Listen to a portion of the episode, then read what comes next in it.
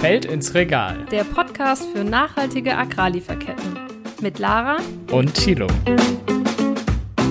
Ja, hallo und herzlich willkommen zu einer neuen Folge vom Feld ins Regal. Schnappt euch ein paar Nüsse und macht es euch gemütlich. Heute geht es nämlich um Cashews, Erdnüsse und Co.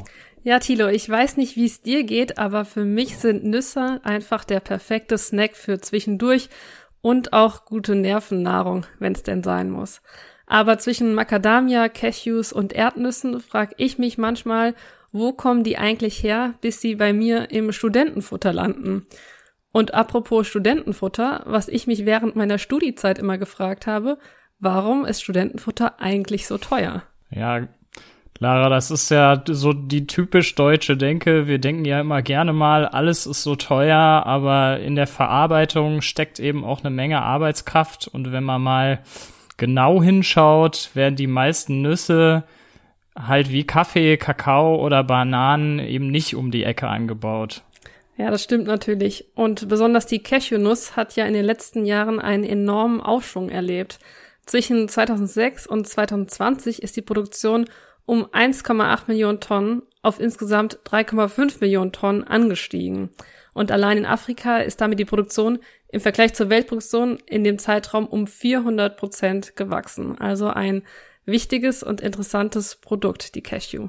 Ja, aber wie das dann so ist bei so einem rasanten Wachstum, äh, passiert das eben auch häufig auf Kosten der Umwelt und der Arbeitsbedingungen. Denn die Nachfrage will ja auch irgendwo bedient werden und in diesem Sinne wollen wir uns die Sache mit den Nüssen mal näher anschauen und die Frage beantworten, warum spielt unsere Kaufentscheidung eigentlich auch bei Nüssen eine Rolle? Denn also ich weiß nicht, wie es äh, dir geht, Lara. Typischerweise ist da mein Bewusstsein auf jeden Fall eher bei anderen Themen größer. Also beispielsweise eben bei Kaffee, Kakao oder Banane. Ja. Ähm, aber diese Frage können wir uns natürlich nicht selber beantworten, äh, sondern suchen uns wie immer Rat bei einem Experten. Wen haben wir denn da heute zu Gast, Lara? Ja, ich darf ganz herzlich Amos Bucher bei uns im Podcast begrüßen. Amos ist einer der Gründer von Fairfood Freiburg, die 2014 als Cashew for You gegründet wurden. Und damals haben sie noch äh, ganz klein als Startup angefangen und mit einem Bekannten aus Nigeria, OK Ugwu, eine Cashew-Produktion aufgebaut. Seitdem ist das Sortiment äh, und die Belegschaft stetig gewachsen und äh, das Sortiment beinhaltet jetzt verschiedenste Arten von Nüssen und Trockenfrüchten. Und das Besondere dahinter ist das Nachhaltigkeitskonzept. Fairfood Freiburg arbeitet nämlich mit der Fair Chain. Das heißt, dass von der Wertschöpfung so viel wie möglich vor Ort im Anbauland stattfinden soll. Die Cashews aus Nigeria werden daher beispielsweise direkt vor Ort geröstet. Transparenz spielt dabei eine ebenso große Rolle, denn auf der Website von Fairfood kann man genau nachvollziehen, wie viel vom Einkaufspreis denn wirklich bei den Produzentinnen und Produzenten vor Ort ankommt. Ja, und Amos ist ja auch vor kurzem von einer Reise nach Ruanda zurückgekommen und wir sind gespannt, was du davon berichten wirst. Nun aber erstmal herzlich willkommen, Amos. Hallo, schön äh, dabei sein zu dürfen. Ja, Amos, freut mich, dass du dabei bist. Ähm, starten wir doch direkt mal mit unserer kleinen Rubrik Entweder oder. Wir geben dir zwei Schlagwörter und du musst dich so schnell wie möglich entscheiden, äh, welche der beiden Optionen für dich die präferierte ist. Bist du bereit? Ja. Super. Okay, Studentenfutter mit oder ohne Rosinen? Mit Rosinen. Okay. Nüsse geröstet oder Natur? Natur. Mhm. Und Cashew oder Erdnuss? Cashew. Okay, okay. wunderbar. Um die Cashew soll es ja auch zunächst einmal gehen, äh, wie wir im Einstieg schon gesagt haben. Bevor wir aber jetzt noch erstmal tiefer in die Lieferkette der Cashew einsteigen, müssen wir mal mit einem Missverständnis aufräumen. Denn eigentlich sind Cashews ja gar keine Nüsse. Amos, vielleicht kannst du mal unseren Zuhörern erklären, wie und wo die Cashew wächst und warum es eigentlich gar keine Nuss, sondern eine Steinfrucht ist. Ähm, ja, die Cashew bzw. der Cashewkern ähm, wächst an einem ähm, Cashewbaum und ähm, der Baum hat ähm, faustgroße Früchte, die Cashewäpfel und ähm, unten dran hängt ein Kern, der in einer sehr harten Schale wächst. Und ähm, eigentlich ist es so, dass ähm, dieser Cashewkern die eigentliche Frucht ist und ähm, der Cashewapfel ist nur der verdickte Stiel ähm, dieser gesamten Frucht. Es, äh, man spricht auch von einer Scheinfrucht. Und ähm, genau, es ist im Grunde keine Nuss, sondern es ist die, die Frucht des Cashewbaums. Und ähm, genau, und Cashewkern ist, ähm, denke ich, der richtige Ausdruck. Mhm. Okay. Und äh, in welchen Ländern äh, ja, wo finden wir die Cashew? Ähm, viele Cashewbäume wachsen in afrikanischen Ländern ähm, auf der Äquatorebene, sowohl in Westafrika als auch in Ostafrika. Es gibt aber genauso auch in Südamerika und auch im asiatischen Bereich Cashewbäume, meist ähm, ja rund um rund um den Äquator auch. Ähm, genau. Ja, jetzt wo wir mit diesem kleinen äh, Missverständnis aufgeräumt haben und wissen, wo die Cashew angebaut wird, beziehungsweise wo sie zu finden ist, ähm, wollen wir doch mal einsteigen in eine weitere Rubrik, ähm, um dann nochmal ins Gespräch zu kommen. Das wäre nämlich drei Dinge, die man wissen sollte. Und du, Amos, hast uns ähm, vor dem Gespräch nochmal drei Stichpunkte mitgegeben, ähm, die wir uns mal genauer mit dir anschauen wollen. Drei Dinge, die man wissen sollte. Und das erste, was du uns genannt hattest, war die Cashew eine Reise um die Welt. Wir haben es gerade schon mal kurz angesprochen. Also was genau steht dahinter? Ähm, ja, dahinter verbirgt sich, dass ähm, die meisten und ein großer Anteil an Cashew-Bäumen wächst in afrikanischen Ländern. Und ähm, leider werden die Cashews dort aber oftmals nicht verarbeitet. Nur ein sehr kleiner Teil, es ist unter zehn Prozent der Cashews, die in Afrika wachsen, werden auch dort verarbeitet, sondern die werden in, in rohen, ungeknackten Zustand ähm, nach Asien verschifft und dort in professionellen Anlagen verarbeitet, bevor sie dann ähm, zum Teil eben auch wieder nach Europa exportiert werden. Und ähm, genau so eine, so eine Cashew bewegt sich da quasi über drei Kontinente, bis sie dann äh, bei dir als Kundin landet. Und ähm, ja, da ist natürlich sinnvoll, ähm, sich darauf zu konzentrieren und zu sagen, dass man ähm, die Cashew ähm, doch ähm, direkt im Herkunftsland verarbeitet, um ähm, dort ja auch ähm, ja, die Klimalast runterzubekommen und vor Ort auch ähm, Arbeitsplätze zu schaffen. Mhm über die Sinnhaftigkeit dieser langen Reise der Cashew sollten wir uns auf jeden Fall gleich nochmal näher äh, unterhalten. Ähm, jetzt kommen wir mal direkt zum zweiten Punkt. Der war nämlich das Thema Siegel und soziale Nachhaltigkeit. Was hat es denn damit auf sich, Amos? Ja, das ähm, Biolandbau äh, für Mensch und äh, Erde sinnvoll ist. Ich glaube, das ist ähm, auch schon in einem breiten Spektrum angekommen in Deutschland und ähm, merkt es ja auch an den Verkaufszahlen. Ähm, der faire Handel hingegen, der ist ähm, doch noch in den Köpfen der Konsumentinnen ähm, stark beschränkt eben auf die Klassiker Kakao, Kaffee und Bananen. Aber gerade auch bei den Nüssen ist äh, eine faire Zertifizierung sehr, sehr wichtig, um einfach ähm, ja, existenzsichernde Löhne ähm, zusichern zu können. wenn, die, wenn die Lage für die Rohpreise der Cashewkerne gut ist, dann klappt es auch mit der konventionellen oder auch der nicht fair ähm, zertifizierten Landwirtschaft. Aber ähm, oftmals ist es dann doch so, dass ähm, ja die Preise immer weiter anziehen, immer weiter anziehen und dann platzt die Blase wieder und ähm, dann geht quasi der Preis für rohe Cashewkerne so weit in Keller, dass ähm, Farmerinnen und Farmer davon nicht leben können und ähm, in, genau in dem Moment greift dann eben auch ähm, greifen Mindestlöhne und ähm, ja das sollte denke ich, auf jeden Fall ein Standard sein, dass ähm, wenn wir Lebensmittel konsumieren, ähm, dass die Menschen, die dafür hart arbeiten, ähm, davon wenigstens auch leben können. Mhm. Also da sprichst du ja die soziale nach oder den sozialen Aspekt der Nachhaltigkeit an, dass ähm, ja die Produzenten vor Ort auch ja gerecht entlohnt werden für ihre harte Arbeit. Ein weiterer wichtiger Aspekt, ähm, der ja auch in unserer aller öffentlichen Diskussion ähm, ja immer mehr und mehr auf der Agenda ist, ist der Aspekt Klima. Und wir haben das jetzt mal zusammengefasst als Klimaretter Cashew. Was bietet die Cashew uns denn in der Hinsicht? Ja, das ähm, Vorurteil, das man ähm, hat, ist, ähm, auch wenn die Cashew beispielsweise aus einem afrikanischen Land direkt zu uns kommt, dass sie doch einen sehr weiten Weg dennoch hinter sich hat und dass das natürlich ähm, sich auf die CO2-Bilanz ähm, der Nuss auch auswirkt. Und das ist natürlich auch richtig. Ähm, aber man muss auch sagen, dass ähm, Cashewkerne und allgemein Nüsse einfach ein sehr, sehr guter Nährstofflieferant sind, ähm, sowohl als Eiweiß als auch als Fettquelle, sehr gesund sind, hohe ähm, Mikronährstoffdichte haben und ähm, sich dadurch ähm, auch in der veganen Szene ähm, einfach sehr, sehr viel ähm, tierische Produkte ersetzen lassen und ähm, ja, die Klimabilanz, ähm, sei es ähm, von Fleischprodukten, aber sei es auch von ähm, Milch und Eiern, ähm, ja, ist doch nochmal viel schlechter. Und ähm, genau an der Stelle macht es auf jeden Fall aus nachhaltiger Sicht immer mehr Sinn, zu Nüssen zu greifen als zu einem tierischen Produkt. Mhm ist ja auch ein gern, gern gesehener Gast im, äh, im Müsli sozusagen auch äh, solche Nüsse beispielsweise. Oder im mhm. Studentenfutter.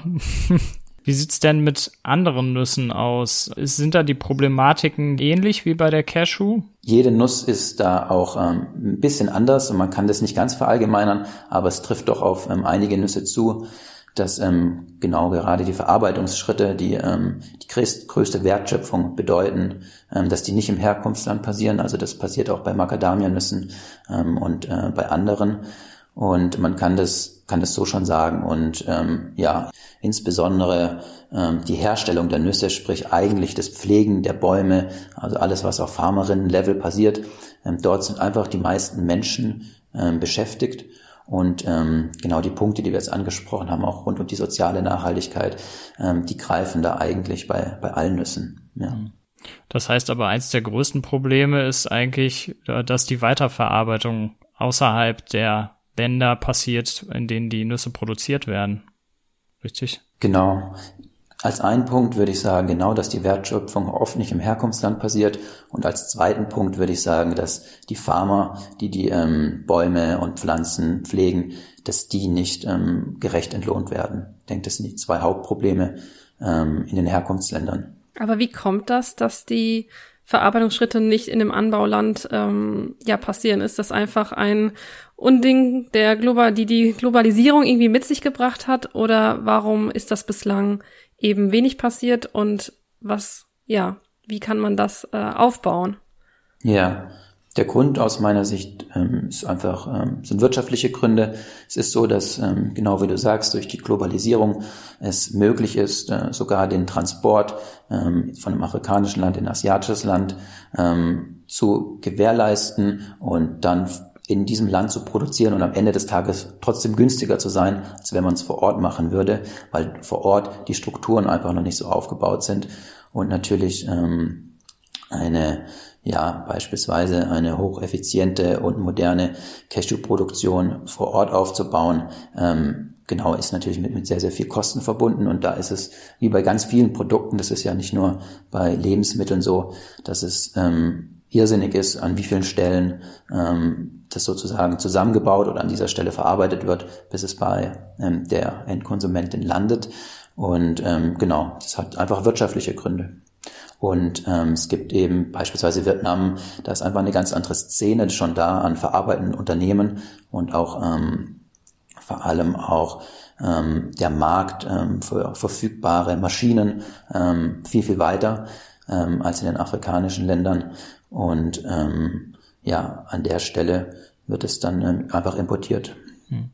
Und ihr nehmt euch der ganzen Sache ja an äh, mit Fairfood. Ähm, wie geht man da vor? Also wo fängt man da überhaupt an und ja, wie ist das bei euch eigentlich entstanden? Ähm, ja, wir sind äh, wie das oft ist, glaube ich, wenn man mit was startet, zum Glück auch mit einer ganzen Portion Naivität da reingegangen und Optimismus und sind ähm, ja mit unserem Mitgründer Oke einfach nach Nigeria gegangen und haben auf dem Hof seines Vaters so eine erste kleine, sehr manuelle Cashew-Produktion aufgebaut und gesagt, wir, wir machen das jetzt einfach mal, wir produzieren hier, ähm, weil ähm, die Menschen vor Ort wissen auch auf traditionelle Art und Weise natürlich, wie man die Nüsse verarbeitet und ähm, die dann beispielsweise auf dem lokalen Markt landen und gesagt, wir haben gesagt, okay, wir machen das jetzt einfach mal genau so ähm, und kaufen die dann ähm, ab aus Deutschland und ähm, machen einfach mal den ersten Versuch.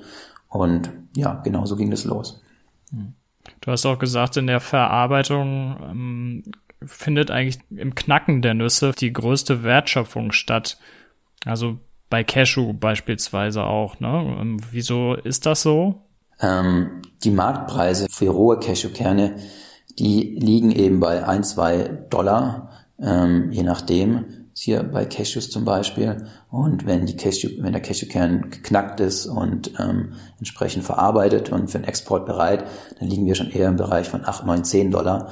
Und da sieht man einfach das, das Gap. Also wenn ich dann kann man sich ja hochrechnen, ähm, ob ich jetzt aus dem Land ähm, eben 100 Tonnen für, sage ich mal, 2 Dollar das Kilo ähm, exportiere oder für 10 Dollar, dann sieht man, was für einen großen Impact das hat, wenn man vor Ort verarbeitet. Und ähm, der Grund, dass die, ähm, dass die Wertschöpf der Wertschöpfungsanteil so groß ist, ähm, liegt einfach daran, dass Nüsse im Allgemeinen ähm, von der Natur sehr gut geschützt werden und es ist gar nicht so einfach, äh, die Nuss zu knacken. Mhm. Und auch gar nicht so ungefährlich, ne, wie du gesagt hast. Genau. Ja, genau. Also insbesondere bei den Cashewkernen ist es so, dass ähm, sich da die Natur nochmal was ganz ähm, Unangenehmes einfallen hat lassen und ähm, die diese Doppelschale der Cashew ist getränkt von einem ätzenden Öl und ähm, ja, das muss man erst über einen aufwendigen Prozess und über eine Erhitzung entweichen lassen, bevor man die Cashew überhaupt knacken kann. Dementsprechend ähm, kann man sich auch denken, dass wenn man sehr, sehr günstige Cashewkerne erwirbt, ähm, konventionell aus einem Supermarkt, dass da doch ähm, irgendwie Menschen irgendwo in dieser Lieferkette wahrscheinlich nicht fair bezahlt wurden. Ja, also äh, mich würde es dann nochmal interessieren, wie reagieren die Bäuerinnen und Bauern denn da drauf, ne? Also auf eure Projekte. Wird das sehr schnell angenommen oder gibt es da eine gewisse Skepsis gegenüber? Ähm, weil das ist ja auch in, in gewisser Weise, äh, ja, was sehr Neues, ne? Mhm. Ähm, ich glaube, man kann sich das auch vorstellen wie eine ähm, entstehende Freundschaft hier in Deutschland, wenn man jemanden kennenlernt. Man vertraut der Person am Anfang mal ein bisschen, man arbeitet mal zusammen, aber bis man, bis man so wirklich ähm, ja gut und zusammenarbeiten kann, vergehen halt auch mal ein, zwei Jahre. Und beide Seiten müssen auch erstmal zeigen, dass sie es ernst meinen. Und ähm, es ist eben auch so, dass auch ähm, ja im Zuge unterschiedlicher ähm, Entwicklungshilfeprogramme, die es in den letzten Jahrzehnten auch gab, die ein oder anderen Farmerinnen und Farmer auch sagen, ja, da wurde uns schon mal viel versprochen und am Ende hat der Markt gefehlt, wir sind auf den Produkten sitzen geblieben und da ist es einfach unsere Aufgabe, zu zeigen, was wir machen, dass wir ähm, Abnahmesicherheit gewähren und all die Vorteile, die die Zusammenarbeit mit uns ähm, bringt, dass wir das eben nicht nur erzählen, was ähm, nicht so viel zählt oftmals, ähm, sondern dass man halt auch einfach da ist, dass man präsent ist, dass man über mehrere Monate vor Ort auch ähm, Rede und Antwort steht, bis da einfach ein Vertrauen entsteht. Mhm. Und eure Arbeit vor Ort, die schafft ja auf jeden Fall auch Arbeitsplätze für für die Menschen und ein höheres Einkommen. Vielleicht kannst du noch mal plastisch erklären, was bedeutet das für die für die Bäuerinnen und Bauern vor Ort, dass sie da die Möglichkeit haben, ähm, an, mehr an der Wertschöpfung teilzunehmen. Also können sie dadurch ihre Kinder zur Schule schicken oder welchen, ja, man sagt ja so schön, Impact hat das auf ihr tägliches Leben? Ähm, ja, das ist ähm, ja sehr sehr groß der Impact, weil ähm, ein ganz wichtiger Punkt ist ähm, Sicherheit. Also, dass ich mir sicher bin, dass ich meine Waren oder dass ich meine Produkte, die ich anbaue, dass ich die auch sicher zu einem Preis verkaufen kann, der für mich rentabel ist.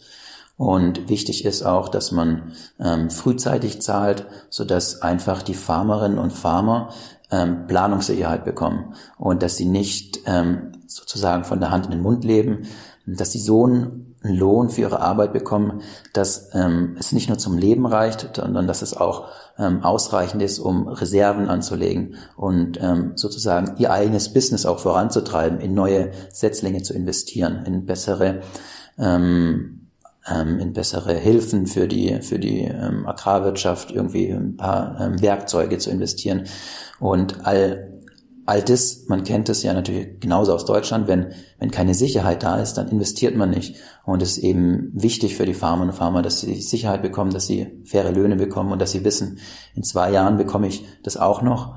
Und ähm, dann bin ich auch bereit zu investieren, dann bin ich auch bereit zu planen. Und ähm, das ist das eine, das ist so dieses Lohnniveau und diese, diese Planungssicherheit im, im, äh, im wirtschaftlichen Bereich. Und das andere, was, was wir machen und was wirklich auch ein Vorteil ist, ist, dass in, ja, in vielen afrikanischen Ländern es doch natürlich auch so ist, dass die Agrarwirtschaft ein wichtiger Sektor ist und dass ähm, auch ähm, leider oftmals von den Regierungen ähm, die konventionelle Landwirtschaft, also Düngemittel oder chemische Pestizide, ähm, die die Erträge erhöhen, subventioniert werden. Und wir ähm, da dann auch versuchen, ein Gegenmodell zu zeigen und dass es eben auch so funktioniert, wie es eigentlich sowieso die letzten Jahrzehnte schon immer gemacht wird und wie sie es auch können und ähm, dass man da einfach auch Know-how austauschen kann über die Bildung von Kooperativen und dass ähm, die Biolandwirtschaft ähm, sowohl für ihre eigene Gesundheit ähm, als auch für die Gesundheit ähm, der Landflächen dort ähm, ja sehr sehr viele Vorteile bietet und das Schöne ist, dass auch wir sagen können, der Markt in Europa ist da. Ähm, lass es uns Bio machen. Wir können euch höhere Löhne dafür zahlen. Und ähm, ja, das ist insgesamt eine, eine gute Sache. Bevor wir vielleicht nochmal auf den, den Markt ähm, auch hier in Deutschland und Europa eingehen, würde mich nochmal interessieren, die wirklich die Menschen vor Ort. Vor allen Dingen ja marginalisierte Gruppen wie Frauen. Ähm, ich weiß nicht, viele Zuhörerinnen und Zuhörer werden das vielleicht schon wissen, dass wirklich Frauen eine große Rolle bei vielen ähm, ja in der in der Landwirtschaft ähm, haben, also einen großen Teil der Arbeit leisten, aber oft ja an den Gewinnen und äh, dann nicht beteiligt werden. Wie sieht es bei euch aus? Welche Rolle spielen bei euch ähm, die Beteiligung von Frauen? Ähm, ja, gerade auf ähm, Farmerinnen-Level ist es so, dass ähm, wir ähm, dafür sorgen möchten, dass da auch eine Ausgewogenheit herrscht und ähm, dass es sowohl Farmer gibt als auch Farmerinnen, dass ähm, vor Ort in den Farmen sowohl männliche als auch weibliche Farmworker sind und dass wir ähm, dort ein ausgewogenes Verhältnis haben. Und ähm, ja, man soll ja nicht pauschalisieren, aber es ist in unserer Beobachtung auch tatsächlich so, dass es ja in den Ländern vor Ort oft noch so ist, dass ähm, Männer sehr, ähm, sehr statusgetrieben sind und sich oft auch ähm, die Erträge aus der Landwirtschaft ähm, auch genutzt werden, um sich, weiß ich nicht, schöne Uhren und ähnliches zu kaufen oder leider auch ähm, manchmal oder oftmals auch Alkohol und ähm, wir mit Frauen da auch viel, viel bessere Erfahrungen gemacht haben und ähm, dass äh, mehr bei der Familie hängen bleibt, ähm, dass auch einfach besser gewirtschaftet wird und das Geld auch wieder reinvestiert wird. Ähm, genau, das sollte man natürlich jetzt nicht ähm, so pauschal sagen, aber wir glauben, dass es einfach sehr, sehr wichtig ist, dort ähm, ja uns nicht nur an die männlichen Farmer zu richten, sondern ähm, da irgendwie ähm, eine Ausgewogenheit herzustellen. Schauen wir mal vielleicht dann eben auf den Konsum hier. Lara hat es ja am Anfang schon beschrieben. Der Konsum von besonders Cashewnüssen ist immer weiter gestiegen und äh, Europa ist da auch weltweit auf Platz drei, was den Konsum von Cashewnüssen angeht. Du hast es ja selber auch schon gesagt, ähm, ihr seid in den letzten Jahren stetig gewachsen. Ähm, was denkst du, hängt das auch damit zusammen, dass da dass ein erhöhtes Bewusstsein insgesamt für Nachhaltigkeit in der Gesellschaft ähm, ja sich gebildet hat?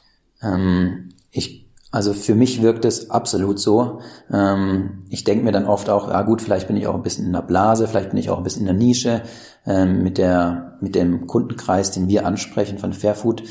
Aber ähm, also mein Eindruck ist auf jeden Fall, dass die Kundinnen und Kunden sich immer mehr dafür interessieren, wo kommen die Lebensmittel eigentlich her, wie werden sie produziert und ähm, neben den Dingen wie gesundheitliche Aspekte, dass auch wirklich die Nachhaltigkeit mehr und mehr in den Fokus rückt. Und ja, wie wir bei Fairfood, ähm, ähm, wie wir das Unternehmen vorstellen, wie wir es präsentieren, richten wir uns auch ganz, ganz bewusst an ähm, Kunden, die ähm, ja darüber nachdenken möchten, wo kommen die Lebensmittel her. Das ist, das ist unsere Nische und anders könnten wir unsere Lebensmittel auch gar nicht vertreiben, weil sie natürlich ähm, preislich nicht ähm, mit konventionellen Supermarktprodukten konkurrieren können. Hm. Aber du sagst es ja gerade selber, ne? Leider seid ihr noch Nische. Ja. Ähm. Ja. Ja, definitiv. Also der faire Anteil an Lebensmitteln, also Bio ist aus meiner Sicht jetzt ähm, Gott sei Dank aus der Nische rausgekommen in den letzten Jahren. Ich glaube, da ähm, sind wir im zweistelligen Prozentbereich. Ähm, fair gehandelte Lebensmittel, die liegen noch unter ein Prozent. Ähm, Im Nussbereich ist es natürlich noch kleiner. Und ähm, da ist auf jeden Fall noch mal ein Weg zu gehen. Aber ich glaube, dass da in den nächsten zehn Jahren auch sehr viel passiert und ja, schön wäre es, wenn fairer Handel ähm, die gleiche Reise durchläuft, wie es in den letzten 10, 20 Jahren vielleicht ähm, Bio gemacht hat. Und ähm, ja, darauf setzen wir auch ein bisschen. Mhm. Beziehungsweise möchten das eigentlich auch mitgestalten, möchten mit aufmerksam machen, möchten ähm, ja genau auch dort sozusagen unsere Kundinnen mitentwickeln. Mhm. Das haben wir ja jetzt ja auch hier in dem Podcast versucht aufzuzeigen, warum es bei einem Produkt wie Nüssen auch sinnvoll oder sogar notwendig ist, auf Nachhaltigkeit zu achten, auch wenn man das vielleicht ähm, bisher nicht auf äh, nicht auf dem Schirm hatte und auch da vielleicht eher nach den Preisen äh, geschaut hat. Deswegen äh, danken wir dir sehr, dass du da auch ein bisschen Aufklärungsarbeit mit uns geleistet hast. Und was wir dich zum Abschluss gerne noch fragen würden, Du hast erzählt, du warst vor äh, ein paar Wochen noch in Ruanda vor Ort und unser Podcast heißt ja nicht ohne Grund vom Feld ins Regal. Und uns würde mal interessieren, wenn du deinen Job bei Fairfood nicht hättest und nicht am Ende der Lieferkette wärst, was würde dich noch interessieren ähm, in der Lieferkette, welche Arbeitsschritte, welche Prozesse zu begleiten? Mhm. Ähm, ja, gute Frage. Ist auch schwierig zu beantworten für mich, weil ich das Glück habe, mit Fairfood eigentlich in der gesamten Lieferkette aktiv zu sein und wir können den Fokus in jedem Bereich legen. Und ähm, ich denke, was Fairfood ähm, schon macht, ist ähm, auf fairen Handel Wert zu legen, auf ähm, Biolandwirtschaft, auf nachhaltige Verpackung, auf vegane Lebensmittel. Das sind so die vier Säulen. Aber es gibt eine fünfte, die ist im Kommen aus meiner Sicht. Und ähm, da verbindet sich ähm, im besten Fall in der Zukunft auch Technologie mit Landwirtschaft und ähm, es gibt da schon erste Projekte und auch wir möchten uns da äh, beteiligen und mit reingehen, ist, dass wir die Lieferkette noch transparenter machen und äh, über ähm, Blockchain-Lösungen im Grunde eigentlich die Transparenz für den Kunde ähm, herstellen, dass ähm, eigentlich von jedem Farmer ähm, die Lieferkette immer öffentlich für alle zugänglich, nicht zentral die Daten ähm, gespeichert ähm, werden, sondern dass eigentlich die ganze Lieferkette offengelegt wird und dass es gar keine Stelle gibt, an der sich einzelne Parteien ähm, irgendwie einen Vorteil verschaffen, ohne dass ähm, das für alle auch einsehbar ist. Und ähm, ja, das ist auch ein Punkt, der mich ähm, sehr interessiert über das hinaus, was wir schon machen. Aber ich glaube auch, dass wir das mit Fair Food ähm, auch schön verbinden können. Hm. Das heißt für die Konsumentin noch eine kurze Anschlussfrage. Heißt das, sie könnten dann durch die Rückverfolgbarkeit auch wirklich nachvollziehen, wer hat wo meine ähm, Cashew geerntet, geschält, ähm, welchen Transportweg hat sie genommen? Also Genau. Und das Besondere bei der Blockchain-Lösung ist, dass das nicht ähm, von einem Unternehmen, wie zum Beispiel Fairfood, diese Daten bereitgestellt werden und damit immer manipulierbar sind, sondern von jedem Player in dieser Lieferkette verifiziert werden, ähm, sodass ähm, man sicher sein kann, dass das jetzt kein Greenwashing und kein Marketing ist. Ähm, genau, das ist so das Besondere noch an dieser Lösung. Ja, dann vielen Dank für diesen, für diesen kleinen Abschluss, Amos. Äh, ich bin gespannt äh, zu sehen, wie es dann so aussieht, wenn die Cashew im 21. Jahrhundert angekommen ist mit der Blockchain. ähm, bis dahin hoffen wir, dass wir allen Zuhörerinnen und Zuhörern einen guten Einblick geben konnten darin, warum es sich lohnt, bei Nüssen auf bewussten Einkauf zu achten. Und falls euch der Podcast gefallen hat, abonniert uns gerne, um keine weitere Folge zu verpassen. Genau, und wenn ihr noch mehr wissen wollt zu Nüssen, aber auch Kaffee, Kakao oder Banane, dann folgt uns doch gerne auf Instagram unter Ich will fair. Und in zwei Wochen haben wir weitere spannende Gäste und ein, ja, auch wichtiges Thema für wahrscheinlich viele von euch, nämlich Nachhaltigkeit im Sport. Und wir wollen uns da zum Start der Europameisterschaft mal umhören, wie es im Profifußball um die Nachhaltigkeit steht. Ja, danke dir nochmal, Amos. Äh, und danke fürs Einschalten euch allen. Und bis zum nächsten Mal. Tschüss. Ciao.